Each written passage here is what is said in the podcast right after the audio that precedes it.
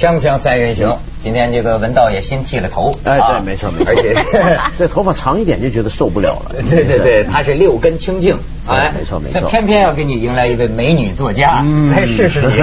咱们台湾的作家吴淡如，而且也是我们同行，对主持人，对。是主持好多节目的。我们啊有很多共同的朋友，台湾文坛的对，刚刚一说起来才发现，原来大家认识很多朋友都是彼此认识的。苏国志啊。原来像他啊这么杰出的人才，是台湾的教育培养而成的。哎，对对对，没有我一点也不杰出，香港。但是台湾的教育很好。香港才子，香港才子是台湾培养出来的，是啊。对吧？嗯。然后今天咱们正好是两岸三地，对不对？你看这个这这这个大陆港台，嗯。那么要关心一下你的家乡，哎你的家乡，我在飞机上看报纸来，是我我爱台湾，我要先声哎，明。对对对，我我也爱台湾，我们都爱台湾我爱台湾呐，全国人民爱台湾谁不爱台湾呢？我我跟你说，我对台湾的感情真是是是很有感情的，对他很深刻的，对。而且就说朋友，我我都喜欢台湾朋友的，对对吗？嗯当然了，这个有些人也搞乱子。对我在报纸上看见说民进党，嗯说不是国民党打败了民进党，是是陈水扁打败了民进党。嗯然后呢，我就发现真是是不是你们的鞠躬啊，呃有点受日本的影响。为什么受日本影响？因为有人说过，就长期的这个日治时代哈，嗯也会留下一些行为举止的一些痕迹。是就比如说，你看，你你发现没有，日本人鞠躬啊，跟我们鞠躬不太一样。对，我们就这么鞠躬，日本人鞠躬好像是九十度。腰90度。腰部发力，对。嘣一下，他是对。非常果断的，对。是不是？我怎么这几天看那个陈水扁，呃还有谢长廷，不是谢罪吗？还是叫什么辞去民进党主席啊，鞠鞠躬。哦，是国民党感谢选民，对鞠了十秒钟。是对，真是我觉得国民党一向被号称为哦很不会选举的政党，这嗯这个是不可讳言的嘛嗯。你会发现不管怎么样，民进党是最会选举的政党是过，去它可以激起你的感情嘛嗯。可是这一次我倒觉得国民党已经变成一个蛮会选举的政党，而且选后哦，虽然他们得到了百分之七十几的啊席位。他们为什么五个人一起出来鞠躬，可是脸上都本有快乐的表情，每个人都很凝重哦。当然，第一啦，呃，我刚刚为什么说我爱台湾，就是我还要回台湾哈，而且我的刚刚等一下讲的任何批评，真的是因为我爱没错，台湾你。知道有些希望观众能理解，有些台湾的朋友到我们这儿做嘉宾，一谈到政治，往往都会跟我说，说我我不能回台湾啊不能对我还得做人回去。我觉得这次操作很好，就是你赢了哈，我们要有这个《论语》的规则，就是哀矜而勿喜。哦别人虽然输了，而且真的输得很惨，嗯民进党几曾在立委选举输得这么惨过嗯啊？而且现在啊，你会发现谈话性节目开始出来说，啊，陈水扁要这个辞党主席，哎，他也真的辞了。那当然了，他也不可能再竞选下一任的总统啦。那这当然。在很多人看来哦，是嗯属于一种弃城保蟹的行为，因为蟹长廷保蟹还要保保螃蟹吗？啊谢长廷谢长廷啊不不谢长廷谢长廷对哎我不知道你们有有点点时事常识 好不好？我一下想起虾兵蟹将，我说怎么还弃然后蟹保蟹？然后国民党并没有说，哎呀，我们赢了，我们胜利了。其实他是对的，就是这这马英九叫什么叫戒慎恐惧？是应该要戒慎恐惧啊，而且啊，他们一起起来鞠躬，就表示以后任任重而道远嘛，所以他的这个腰要弯得很低。对为什么？为什么腰要弯得很低？为什么因为其实国民党这么多年来，对台湾的基层民众而言，他的腰杆子都太直，头都抬得太高啊！啊你去看上一次的啊、台湾的总统的大选，你去看当时竞选的人好了啊，呃，但我希望我还会可以回台湾。对，哎，你你去看他们，你也得能回大陆，所以 我们必须加上所谓的总统，好什么所谓的？所谓的好对所谓的。然后他们所谓的加所谓的所谓的立委。你，你有没有发现，嗯。以前他们的这个候所谓的总统候选人或所谓的立委候选人，常常都是用鼻孔看人。嗯。呃啊你你仔细看他每一次在每一次在这个呃媒体露出的印象都是。都是非常强势的，非常不亲近民众的，或者是你即使是呃，就是说你你本籍也许是啊。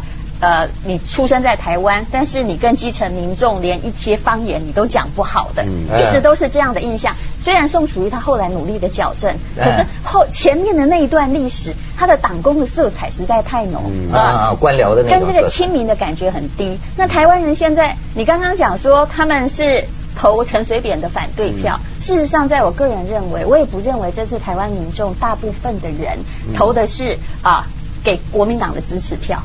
他现在投的是给这八年台湾经济状况的对没落的反对对票陈。水扁家族的对这个种种的丑闻跟贪腐，而且我觉得有一点，就是国民党啊，他那种说我们要好好反省，然后要好好要很认真，不能够太高兴啊。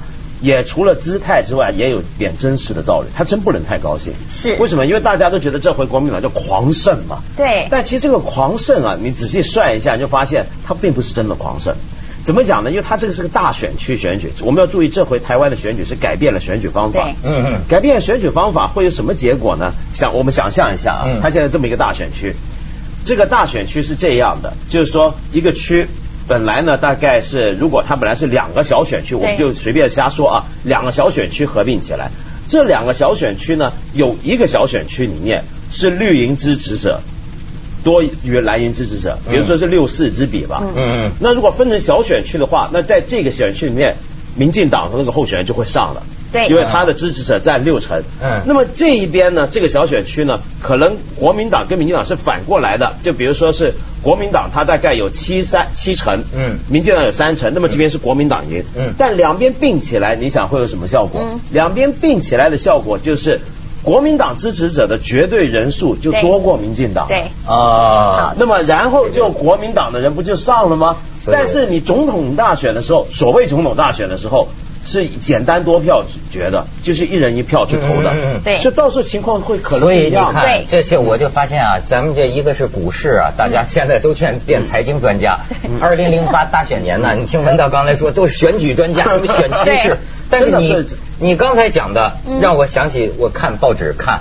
说这个马英九，这国民党过去这个姿态嘛，对。然后你看大胜了，马上去干什么？到蒋经国那儿，我觉得有点敬拜告慰祖先的那么个意意意思，就是就是到蒋经国嘛，然后他们就说就说你刚才讲的，就说这种亲民呐、到下乡探访啊，嗯。就说你看当年蒋经国嗯。就是走遍什么县乡，是。对。甚至是还在这个稻田里插秧，毕竟是台湾解严的人嘛。对，然后后来说呢，他们说其实不管国民党还是民进党，多多少少啊都会仿效一点蒋经国的举止。你比如说陈水扁也插秧。嗯也插秧，但是他说出话来就不一样了。说记女记者问他，你插秧的时候想什么？陈水扁，我想你呀、我跟人说，性骚扰是吧？但是我就说，我为什么你我也像你一样对行为举止特感兴趣？你就说马英九，你就说放低身段，是什么叫放低身段？台湾你知道有一个叫马氏，有一种在镜头面前，在选文面前嗯有一种叫太空漫步。哎，太空漫步，哦我知道我知道太空漫步就是你想马英九在侧着，我我发现跟我们选美似的，脸对着镜头，夸夸夸，他要这样被记者捕捉。我给你看一段片，我对给你看一段片但是。我可以解释为什么，因为他啊你给我们不是很矫揉做作。好，你给我们配可以解释 VO，嗯我们看看。你看头头一个啊，我我我我觉得这像是溺一个溺水的人，被话筒这个洪水好像快淹死了的人。呃，在台湾只要闹一点小小新闻，就会被十几个 SNG 包围，这个不算什么，对对对真的。你瞧嗯，你看啊，他这招牌笑容，然后投完票之后，你注意他走。哎，马哥哥，好走。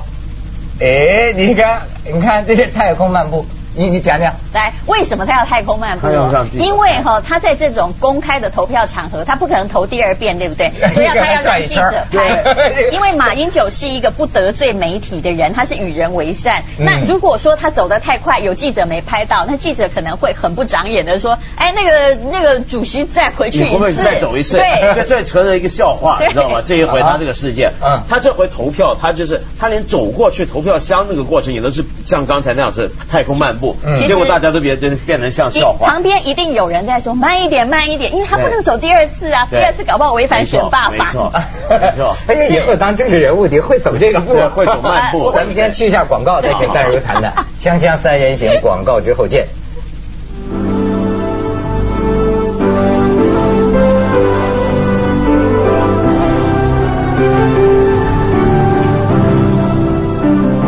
不好意思，刚才淡如一直想说，您又想想说什么？啊，没有，我要说的是，其实这次选举哦，这我觉得蛮难过的一件事情啊，是其实很多民进党的杰出的朋友，因为从来我们以前就是学运的时候，还是我的同学，也做了很多届的民意代表，事实上呢，也都很就是说诶，一不贪污啦，二有所为啊，只因为他们曾经是陈水扁旁边的幕僚或亲戚，全部都落选了。比如说段宜康，比如说罗文佳，你想想看，罗文佳他以前来选立委时，哎，他是第一高票，哎，就是全台湾第一高票当选，可是他这次他可以落选，哎。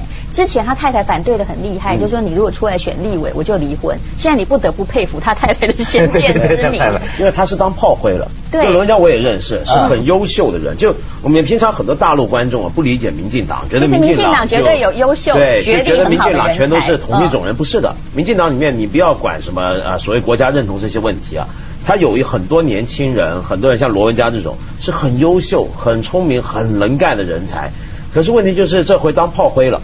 因为大家都觉得这些人是跟过去跟着陈水扁，是他们当年协助陈水扁选上台北市长。所以你看，我这大陆人就明白了，站队的问题永远是最重要的问题。你跟谁站一边，在在影响一辈子，没错。还有，如果你第一次就站在你那边，在你那边站了三年，即使后来那五年你想独立，不对，你永远在这个选举文化里面都是同一边。当然，刚刚啊啊，您提到的这个呃选区的问题哦，在台湾会变成一个啊。地方角头，哎，你知不知道什么叫角头？角头好像地方老大，老大，老大会当选嘛？哈，比如说呃，中部有某一位已经当选了立委，你知道他儿子十六岁结婚，娶的新娘十五岁，这在台湾其实是违法的，合法？怎么办？我真的要回家哎。可是我说，我们这儿也有角头。你知道他可以，他他可以一个婚礼，他可以席开多少桌？啊，这个，所以你要大选区，你那个地方的耕耘很重要啊，嗯。席开一万桌，一万桌酒席啊！从早上一直吃到晚上，然后所有影剧圈的人真的也都进去，然后每个人包的那个啊，都包的红包。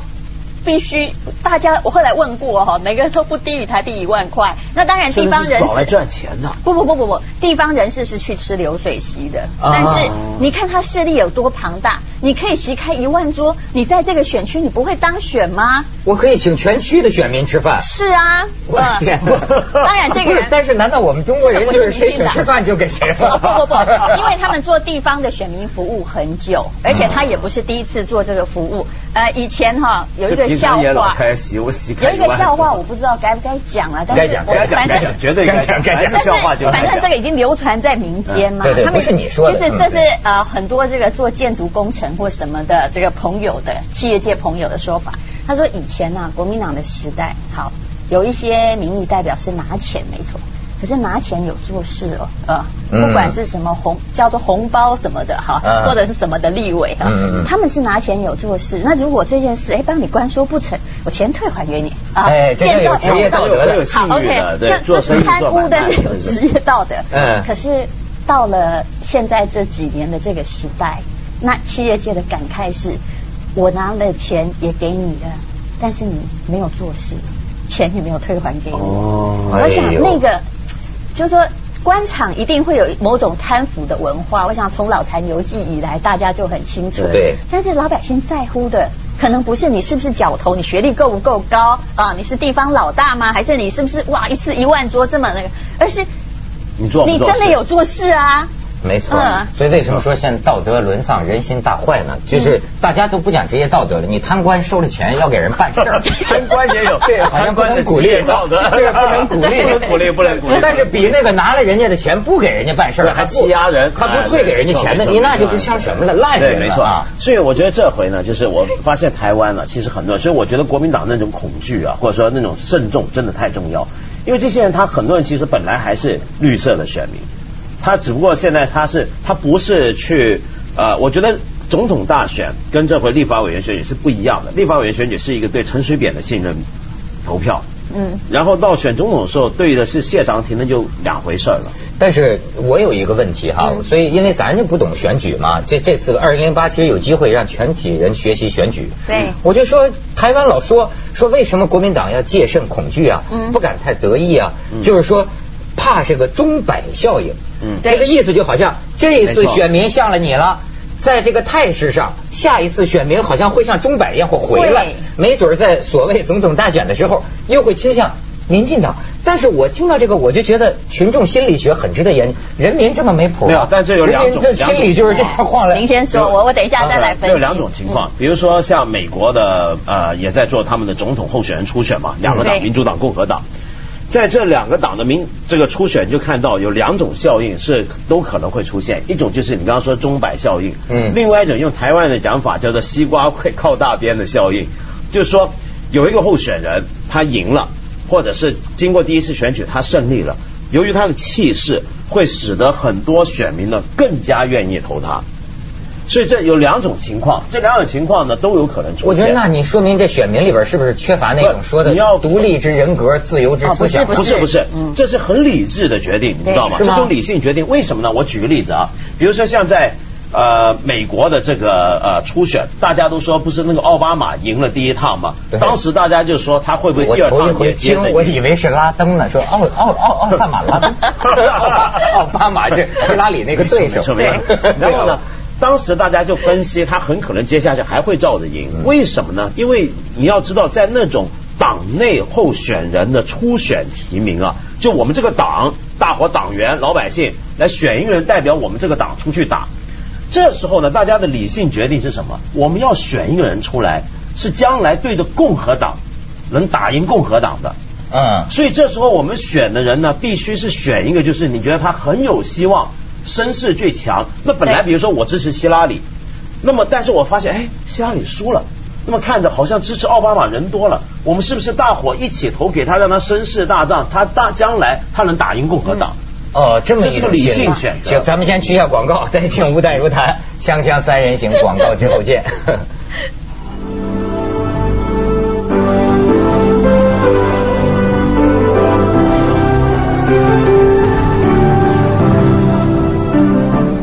但是但如说，台湾选民跟美国选民不一样，我们的理性不一样。你会觉得钟摆效应好像台湾人很善变哈，可是不是，我们的善变是理性的啊。怎么说呢？因为。呃，台湾人期待改变。你知道，台湾它本来就是一个海岛，它是一个有殖民性格的地方啊。那因为就是殖民性格呢，所以啊，每一个人呢，他其实为了更好的生活，我觉得这一点有点像香港啊。只是台湾人他个性其实是倔强的，就是说我们有我们的选择，可是我们为了追求更好的生活。像这一次投票率只有百分之五十八，那想想看，在陈水扁第一次当选的时候，他的投票率好像有七十多，哦将近八十，他投票率非常高啊。当时大家是在期待改变，就是改变这个国民党那么久以来的一个政权，大家希望新的希望。可是当过了八年之后，哎，其实经济是在萧条之中哈。台湾现在任何二线城市的价格都比啊内地所有的二线城市的。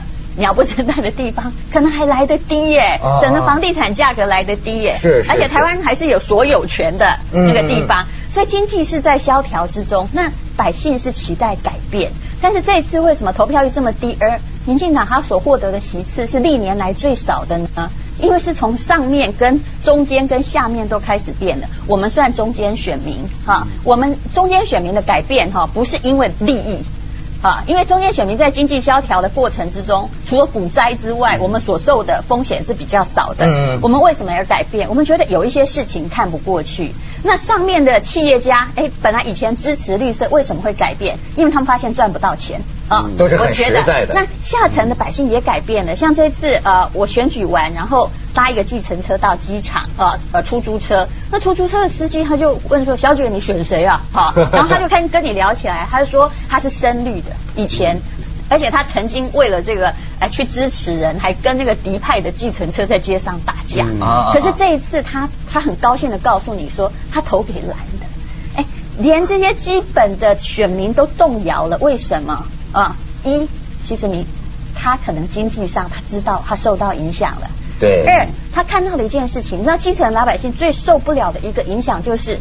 今天我生活的苦哈哈的，而你在贪赃枉法，你在收受贿赂，也许只是那台币一千多万，他们受不了。而十八次传唤你，你不开庭，你不出来，选举你就出来了。嗯嗯嗯，谢谢你补充，因为我不敢讲是谁。没有，就五十分，很好笑嘛。就上法庭，每次要上法庭都说身体不好，到选举的时候涂完身体又很好。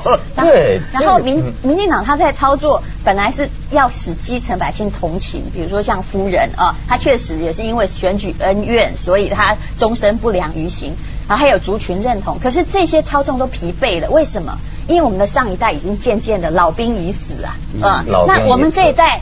呃，到到我们这一代，你说呃，在台湾，我分得清楚，我是台湾人，你是山东来的，或者你是什么？其实我们没有人分得清楚的。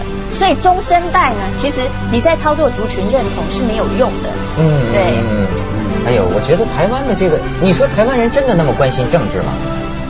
台湾人很关心政治，但是呢，台湾人关心政治已经有一点像在关心美食了啊。在当一种消费。